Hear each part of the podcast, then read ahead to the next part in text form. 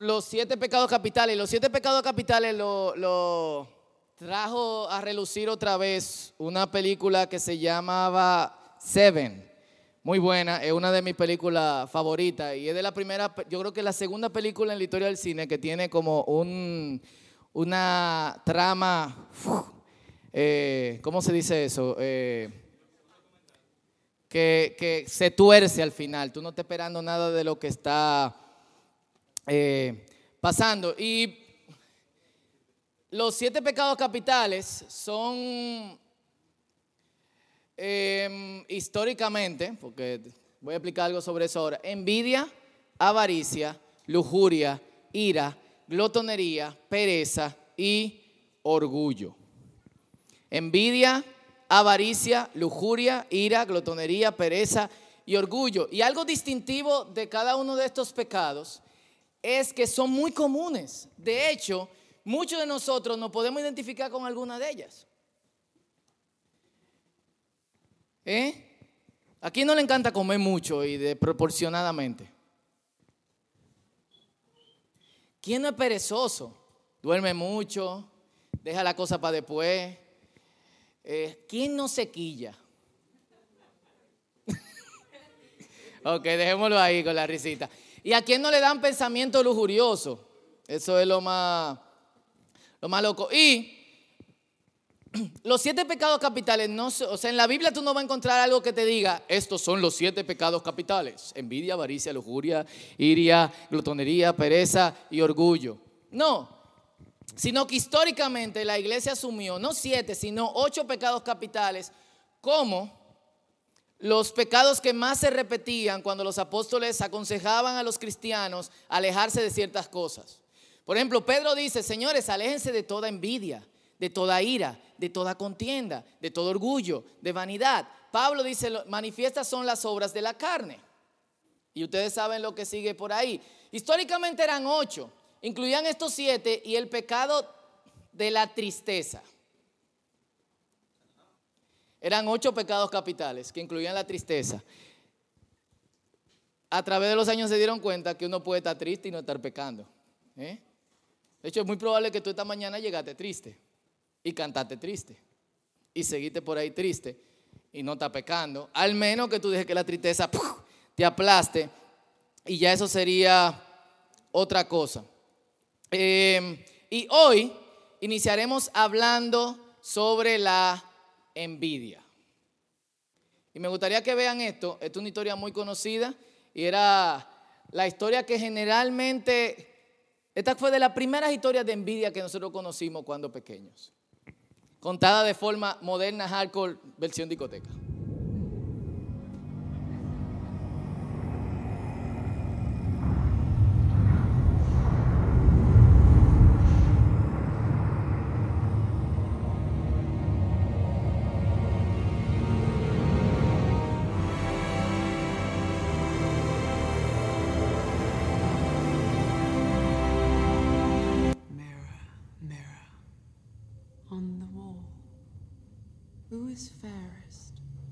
Of them all.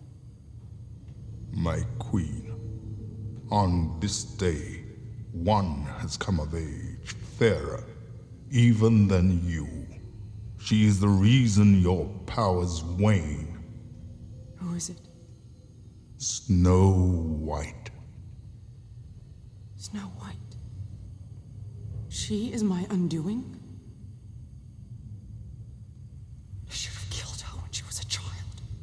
Be warned. Her innocence and purity is all that can destroy you. But she is also your salvation queen. Take her heart in your hand, and you shall never again need to consume youth. You shall never again weaken or age. Immortality.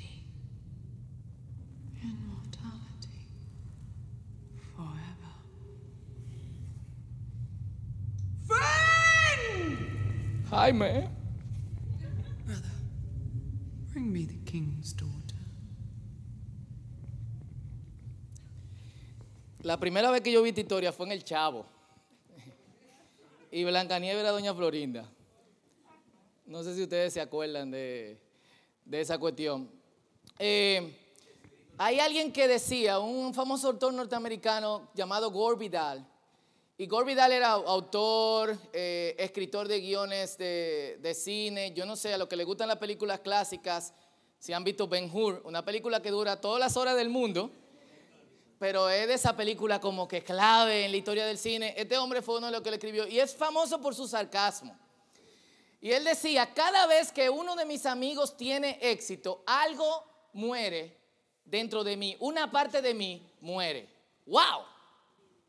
Y la verdad es que aunque él fue suficientemente sincero como para decirlo, muchas veces, muchos de nosotros nos sentimos así.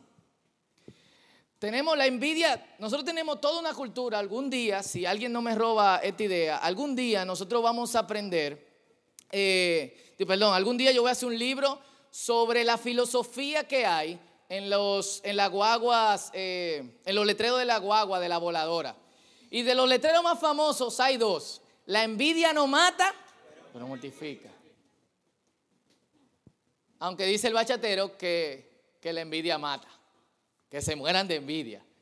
Y el otro que dice es, esos son los que yo más he visto, si te da envidia, trabaja como yo. Wow. Qué loco, ¿cuál es la otra? ¿Eh? Sí. O no critique que aquí puede ir su hija. Eso es. Eso está demasiado loco. Eh, mami nos mandaba en guagua desde que nosotros teníamos 10, 11 años. Y yo me sentaba a veces adelante en la 11A que iba desde los bandos a Terrera. Y yo veía ese letrerito ahí que decía, no critique, aquí puede ir su hija. Y abajo decía, echa caldo. No sé qué significa echa caldo. Pero bueno, ok. Y una buena definición para envidia, yo creo que sería esta. Es un deseo de transformarme en algo que no soy, algo para lo que yo no fui creado y que no disfrutaré si mi ambición tiene éxito. Lo voy a repetir otra vez. Es un deseo por transformarme en lo que no soy, algo para lo que no fui creado y que no disfrutaré si mi ambición tiene éxito. Y el problema es que nosotros no llamamos a la envidia envidia. El problema es que nosotros le llamamos yo lo merezco. Si él lo tiene, yo también lo puedo tener. Si ella es así, yo también puedo ser así. Si él logró tener ciertas cosas, pues yo también. Y es un fenómeno porque nosotros solamente envidiamos a personas que nosotros consideramos iguales. Hay una lista que la revista Forbes y ah, creo que también la revista Fortune hace de los más, de la gente con más cuarto en el mundo. ¿Alguno de ustedes alguna vez ha envidiado a Bill Gates? ¿Eh? Cuando Donald Trump se compra un avión, tú vas a tu casa, te da en la cabeza, te acuestas en la cama deprimido y tu esposa te dice, ¿qué te pasa? Donald Trump se compró un avión. y yo quería ese avión. ¿Eh? ¿Quién ha hecho eso? ¿Eh? ¿O quieres, quién quiere ser como este hombre? Warren, Buffett. ¿Eh? Hasta contento se ve el viejito, ¿eh? ¿Y quién le iba a decir a Oprah cuando jugaba Vitilla en la calle de Brooklyn? Que ella iba a regalarle un carro a cada persona en su público. Sin embargo, nosotros no envidiamos a esa gente.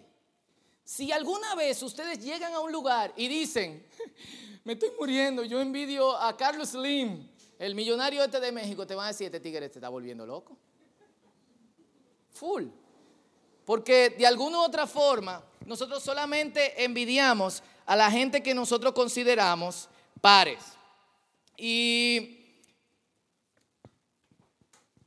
nosotros nos sentimos afortunados o nos sentimos bien cuando tenemos tanto o más que las personas que son semejantes a nosotros. Repito, nos sentimos afortunados o bien cuando tenemos tanto o más de las personas que son iguales a nosotros. Por ejemplo, en las reuniones de colegio, todos salimos del colegio al mismo tiempo, pero siempre llega uno eh, con su camisita planchadita de 10 mil pesos, tremendo carro, cinco veces más caro que todo el mundo, ¿eh? Pero cállate que tú no sabes eso. Eh, y el tipo detrayándole a todo el mundo todo su éxito y todo lo que ha logrado y todas las cosas que ha hecho. Y ahí nos encontramos toda clase de compañeros de, de- de- de- estudios. Generalmente ese es el que era más estúpido en el colegio. Y tú dices como que, bárbaro. Y este no era fulanito. Eh, pero cuando esa gente llega, muchas veces nosotros nos sentimos frustrados porque si Él lo tiene, nosotros debimos de tenerlo. Y yo quiero aclarar, aclarar algo. No podemos, em- eh, eh, y quizá debo ser un poquito cuidadoso con las palabras, no podemos confundir envidia con la ambición de tener ciertas cosas, con los sueños de llegar a cierta posición. La ambición es, o sea, o, dese- o, la... Ambición también es una palabra que se confunde, pero eh, el tú llegar, el tú querer conquistar algo, los sueños de llegar a cierto nivel que quizás sean posibles, no locura ni cuestiones imposibles, son yo puedo llegar ahí. Ahora, es un deseo de superación, gracias, teleprompter. Eso es muy diferente a yo tengo que estar ahí, porque fulanito está ahí. Eso es envidia. No estoy diciendo que nosotros no deberíamos de tener ningún tipo de ambición, porque entonces yo estaría en contra también de la palabra del Señor y estaría en contra de muchas cosas que nosotros predicamos aquí. Estaría en contra también de la realidad, que nosotros podemos superarnos. Lo que sí estoy diciendo es que si otra persona tiene algo y yo entiendo que si esa persona lo tiene, yo tengo que tenerlo y eso se vuelve una enfermedad, eso es envidia y eso es pecado. Y lamentablemente una cuestión que la mayoría de nosotros pasamos. En la Biblia hay un historial de envidia. Caín envidió a Abel en Génesis capítulo 4. Eva quería ser como Dios. Eva es de la loca que quieren ser como Bill Gates, como... El pueblo de Israel quería un rey como las naciones alrededor. Ellos vieron que ellos no tenían un rey, sino que su rey era Dios. Y cuando observaron las naciones de alrededor, las naciones de alrededor no tenían esa cuestión que ellos tenían de que, que un Dios era su rey, sino que las naciones alrededor tenían un rey, una persona apuntada para que los gobernaran. Y ellos dijeron, queremos un rey. Todo el mundo tiene un rey. Danos un rey. Primera de Samuel capítulo 8. Jacob envidiaba a Saúl y Satanás quería ser Dios. Isaías 14, el 12 al 16, para los que toman apuntes. Dice, ¿cómo has caído, lucero de la mañana? Dije, subiré hasta lo alto y seré igual que el Altísimo. El pecado de Satanás es la envidia. No me sorprende que muchos de nosotros seamos seducidos a ir por la misma corriente. Y yo quiero que leamos, bueno, antes de eso, todas estas historias terminan en fatalidad. Caín terminó desterrado, Eva también quedó desterrada del jardín del Edén, el pueblo de Israel quedó exiliado también a Babilonia y a Siria. Jacob tuvo que irse de su casa y de su familia y Satanás fue desterrado de los cielos. O sea, es como si la Biblia nos dijera, la consecuencia de la envidia es el exilio. El exilio de la posición en la que tú te encuentras. Ojo. Y el exilio también de toda posibilidad de superación. Por eso deberíamos de tener un poquito de cuidado con esto. Y uno de los salmos que lo describe de la mejor manera posible es el Salmo 73. Si me pueden dar un poquito de luz para que todos podamos leerlo. Salmo 73. Ahí decía que cada vez que deseamos algo que no podemos tener, nos volvemos más pobres. Si tú no puedes ayudar ahí, ahí mismo, tranquilo. Very nice. Salmo 73. ¿Lo tienen? Leña. Dice así, y presten mucha atención. En verdad, cuán bueno es Dios con Israel, con los puros de corazón. Yo estuve a punto de caer y poco me faltó para que resbalara. Sentí envidia de los arrogantes al ver la prosperidad de esos malvados. ¿Quiénes no han sentido envidia de la gente mala? Nadie lo admite. Pero ¿quién no ha dicho, mielquina, mire este tipo, malvado, desgraciado, y mira todo lo que tiene? Y yo,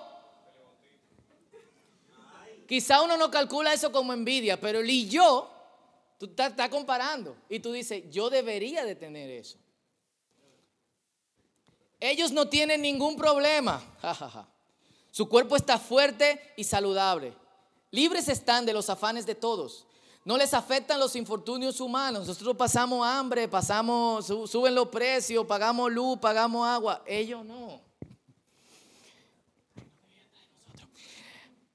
Por eso lucen su orgullo como un collar y hacen gala de su violencia. Están que revientan de malicia y hasta les ven sus malas intenciones. Son burlones, hablan con doblez, con doblez, arrogantes, oprimen y amenazan. Dice, lucen su orgullo como un collar y hacen gala de su violencia. ¿A quién lo ha chocado un general? O un político. Yo me acuerdo que Christian Guterman me dijo que una vez lo chocó un tipo, creo que era un secretario de Estado o lo que sea, lo chocó a Christian. Y le desbarató un Opel Corsa que él tenía chiquito. Si mal no recuerdo. Puedo equivocarme el modelo de carro.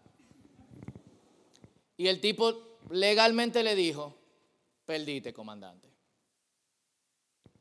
Usted tiene la culpa. Y si usted quiere, vamos, resolvamos, pero tú vas a perder. No todos los políticos son así. No todos los funcionarios públicos son así. No todos los policías son así, o militares o lo que sea. Pero pasa. Lucen su orgullo.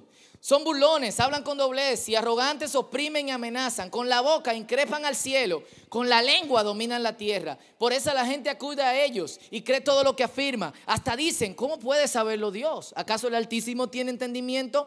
Así son los impíos. Sin afanarse, aumentan sus riquezas. En verdad, ¿de qué me sirve mantener mi corazón limpio y mis manos lavadas de inocencia si todo el día me golpean y de mañana me castigan? ¿Quién no ha dicho alguna vez, ¿de qué me sirve servirle a Dios? ¿De qué me sirve ser bueno? ¿De qué me sirve hacer la cosa la legal? Si hay un montón de gente que hacen las cosas ilegales y le va bien más rápido. Eso es envidia. Eso es envidia. Llamemos a las cosas como son. Si hubiera dicho, voy a hablar como ellos, habría traicionado a tu linaje. ¿A qué linaje? Al de Dios. Cuando traté de comprender todo esto, me resultó una carga insoportable hasta que entré en el santuario de Dios. Allí comprendí cuál será el destino de los malvados.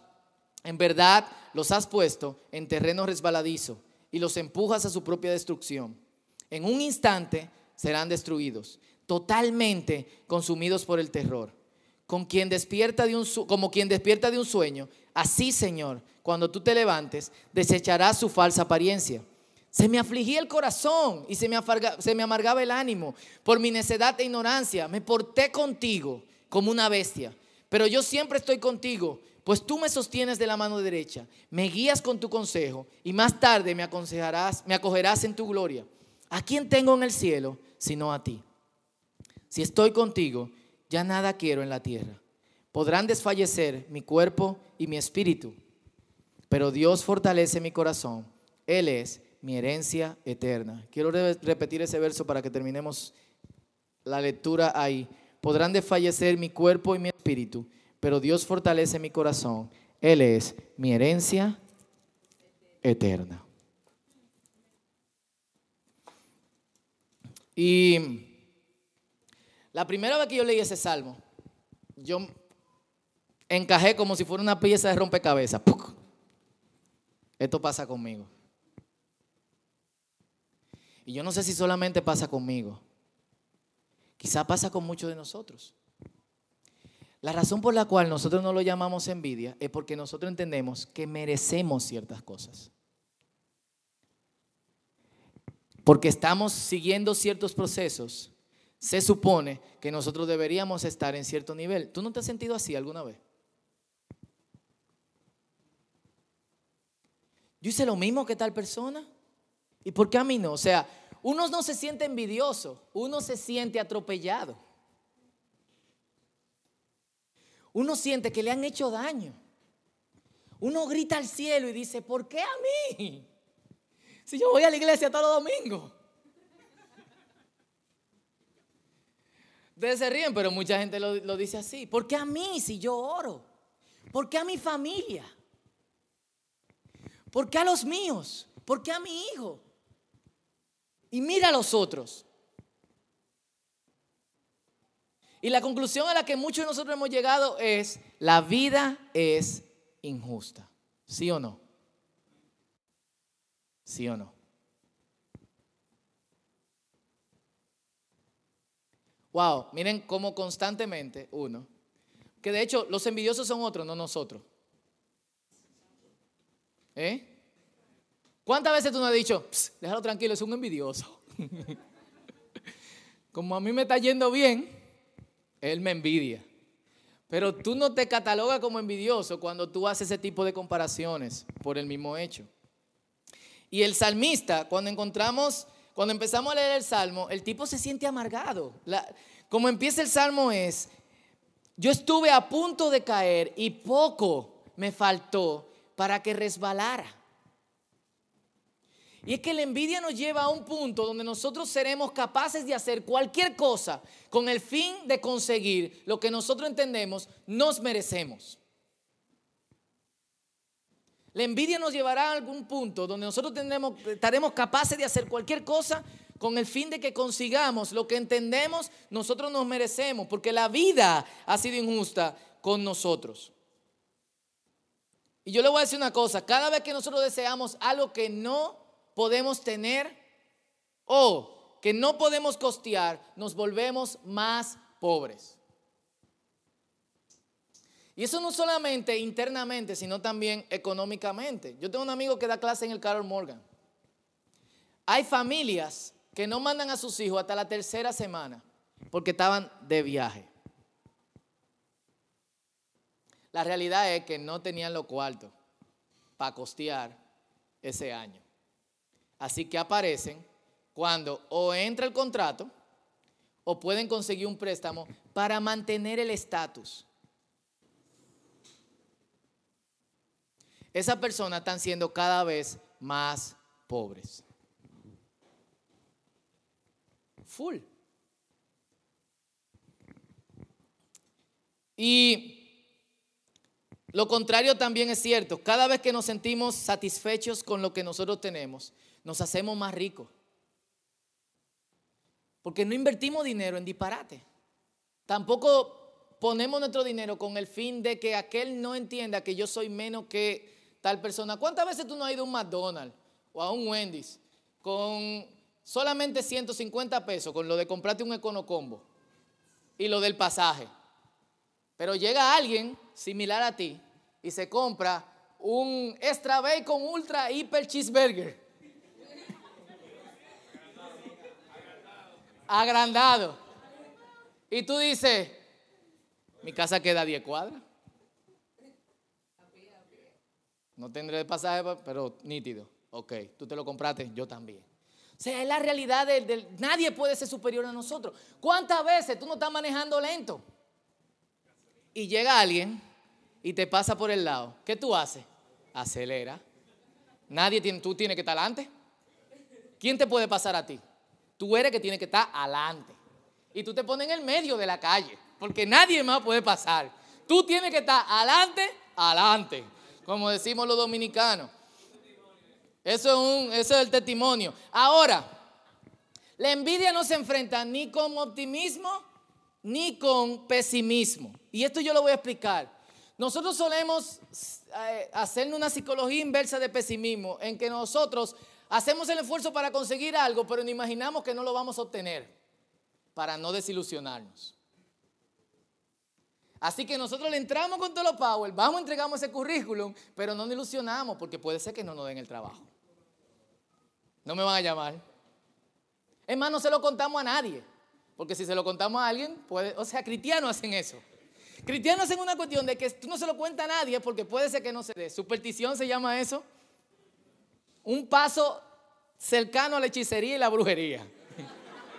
es lo mismo. Full. ¿Eh? Tú estás enamorando a esta muchacha, pero de repente tú dices, no se va, eso no se va a dar más. Y todo el muchacho dice, oye, ya está por ti. No, yo no quiero pensar así porque si me guayo me va a doler más. Esa es la teoría del pesimismo. Ahora hay otra teoría, la del optimismo. Tú puedes. Tú puedes alcanzarlo, tú puedes lograrlo, eso es tuyo. Ahora, lógralo, confiésalo, dilo, esto, lo otro. Yo estoy escuchando todos los muñequitos que ve Benjamín. De hecho, hay canales que nosotros hemos como eliminado. Eh, porque empiezan con cuestiones como que Grántico, Palma y Zoom y todo ese tipo de cosas. Eh, pero la mayoría de los muñequitos de ahora tienen el tú puedes, tú puedes lograrlo, tú puedes conseguirlo. No hay nada que esté lejos de tu capacidad. Todo lo que tú te propongas, tú lo vas a lograr. Eso es verdad, pero es mentira. Porque dentro de todo lo que tú te propongas hay cosas que tú vas a lograr, pero hay cosas en las que te va a ir mal. Entonces, tanto el pesimismo como el optimismo son malas curas para la envidia. La envidia debe ser enfrentada con realismo. Y nosotros como creyentes entendemos la realidad del ser humano. Y esto fue lo que pasó con este hombre. Él dice, hasta que entré a tu santuario. Y cuando yo esto, yo me pregunté, ¿qué él vio en el santuario de Dios? ¿Qué hay ahí que hace que una persona se dé cuenta de que la envidia lo está llevando por la borda, a la deriva? Yo creo, y esta es una opinión personal, yo creo que este hombre recibió una revelación de Dios, y no, de que Dios le reveló, hey, esto es lo que va a pasar con... Sino que este hombre, al entrar al santuario de Dios, al ver la grandeza de Dios, al ver lo poderoso que, es Dios, este hombre se dio cuenta que la realidad, la vida humana es polvo, es humo, es nada. Cuando estudiamos Eclesiastes aquí, lo leímos, vanidad de vanidades. La frase literal en el hebreo es, es como perseguir el humo. Y cuando este hombre se sentó en su santuario de Dios y alzó los ojos arriba para decir, hazme justicia, yo merezco esto, él se dio cuenta de algo. Todos somos polvo y al polvo volveremos. Y no solamente eso, él se dio cuenta de que nuestro tesoro, su tesoro más preciado, y lo digo porque todo lo que estamos aquí queremos estar cerca de Dios, nuestro tesoro más preciado es Dios. Y él dice, ¿por qué yo me siento así? Necesito eso. ¿A quién tengo yo? ¿A quién tengo yo si no a ti? Cuando nosotros llegamos a ese punto, a ese nivel, el momento en que puertas empiezan a abrirse. No es que todo lo que tú esperas tú lo vas a lograr y te vas a salir y te va a salir bien, sino que tú entiendes una realidad donde tú estás Tú estás posicionado porque tú como servidor de Dios estás en un camino, en una jornada hacia Él. Eso es lo más importante. Y todo lo que te pase, cosas buenas, cosas malas, son parte de ese proceso. Y es cuando uno descubre que eso pasa con nuestras vidas, donde uno, donde de alguna otra forma Dios empieza a elevar a uno de donde sea que uno esté. Y uno empieza a decir como Pablo en Filipenses capítulo 4, yo he aprendido a estar bien, con mucho o con poco. Yo estoy conforme con lo que tengo. Todo lo puedo en Cristo que me fortalece. Generalmente nosotros entendemos esta frase, todo lo puedo en Cristo que me fortalece, como que si alguien viene contra nosotros, nosotros podemos hacerlo. No vamos a tener miedo. Todo lo puedo en Cristo que me fortalece. Ven, para que tú veas. Nosotros entendemos que Dios nos da ciertas capacidades para lograr ciertas cosas que nosotros no podemos lograr. Y es verdad, pero no siempre. Así que tú vienes y dices, todo lo puedo en Cristo que me fortalece. Hay cosas que te dan miedo. Hay, gente con la que tú tienes que hablar. Hay problemas que tú tienes que resolver. Así que, ¿qué tú dices? Todo lo puedo en Cristo que me fortalece. Sin embargo, y tú lo puedes usar así, usar heavy. Todo lo puedo en Cristo que me fortalece. Dios nos da fortaleza. En la forma en que lo dice Pablo es, yo no necesito nada. Solamente necesito a Cristo. Y esa es la verdadera prosperidad. Es en el momento en que nosotros somos ricos.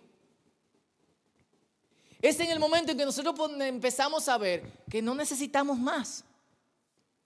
Ese es el momento en que nosotros empezamos a ver que lo que tenemos es suficiente. Y no solamente eso, sino que hay recursos ilimitados en Dios para cuando necesitemos. No vamos a pasar hambre, el techo no nos va a caer arriba y siempre, tú no vas a salir en cuero a la calle.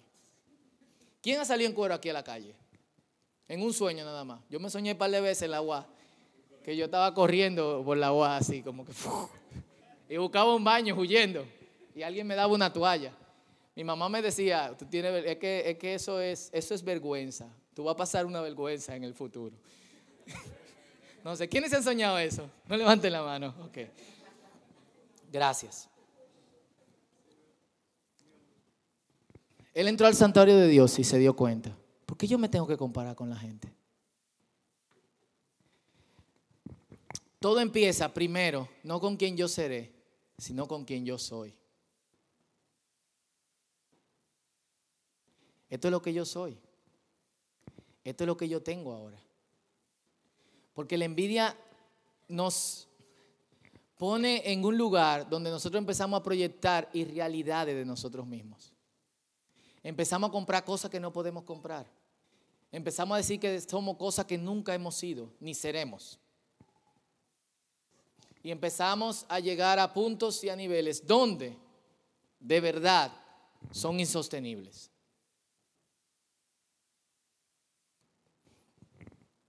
Y, y, yo creo que una de las mejores cosas que nosotros podemos empezar hoy es enfrentar la realidad.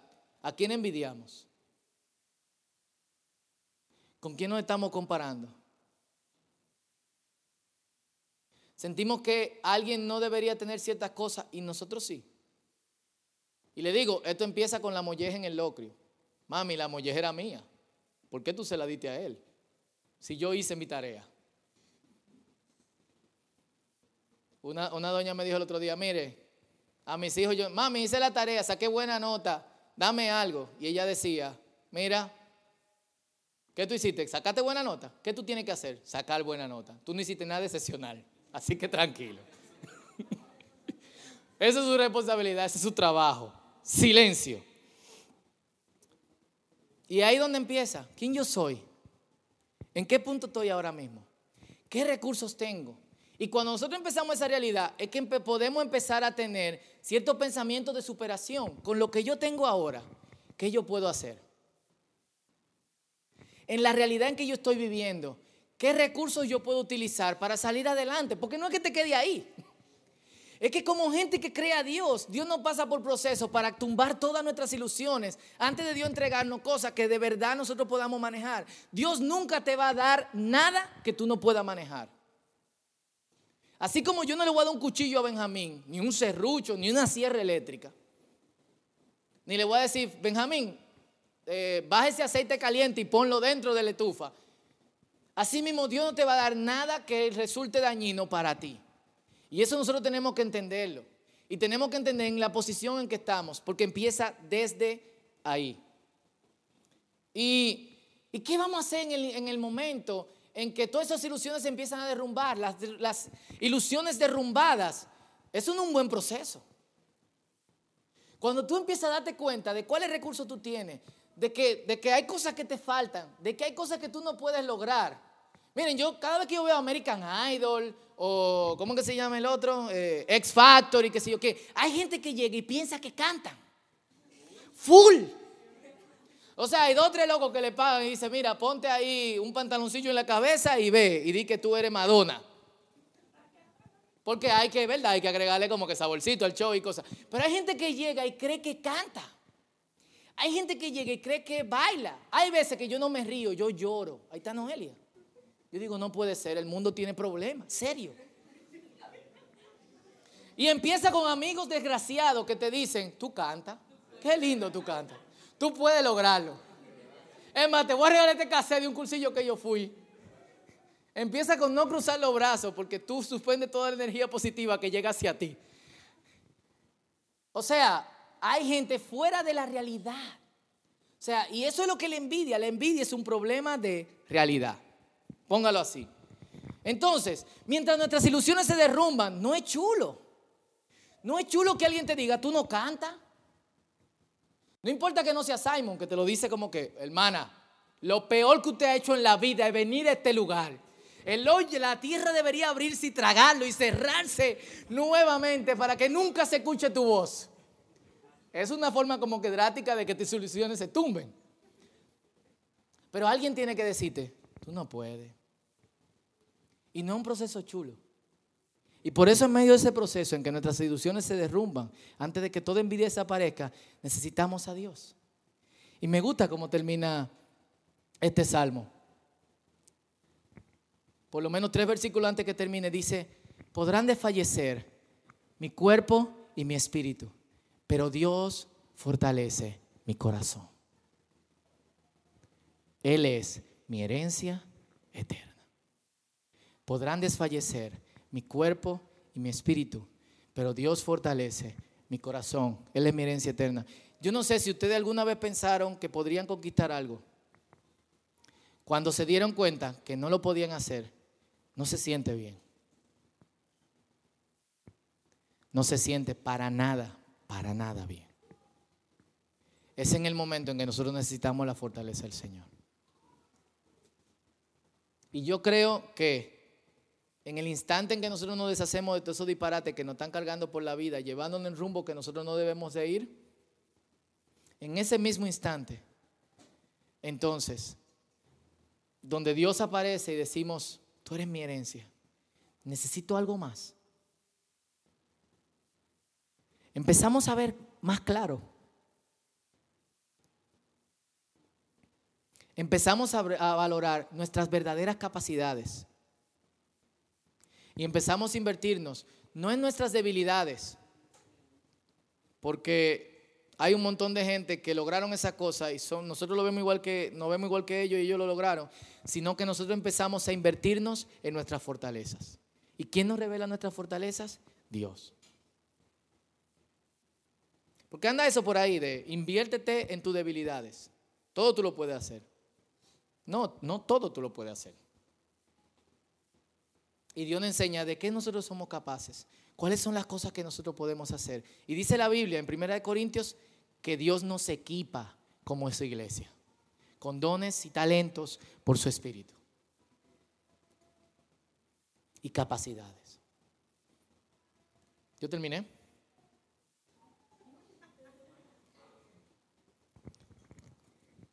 Y yo creo que este es un buen tiempo para orar y para llamar alguna cosa como son. Quizás tú no te sientes envidioso, pero esas comparaciones que constantemente hacemos lo son. Y nosotros necesitamos empezarnos a liberar de eso, ¿sí o no? ¿Cuántos dicen amén? Y es duro, es fuerte. Y yo creo que comienza aquí, en el santuario de Dios, es que nosotros empezamos a darnos cuenta de que hay cosas que van a desaparecer. No necesitamos compararnos. Y Dios, Dios, Él es nuestra herencia ni ojo vio, ni oído yo, las cosas que Dios tiene preparado para aquellos que lo aman. Puedes inclinar tu cabeza y cerrar tus ojos. Y vamos a orar.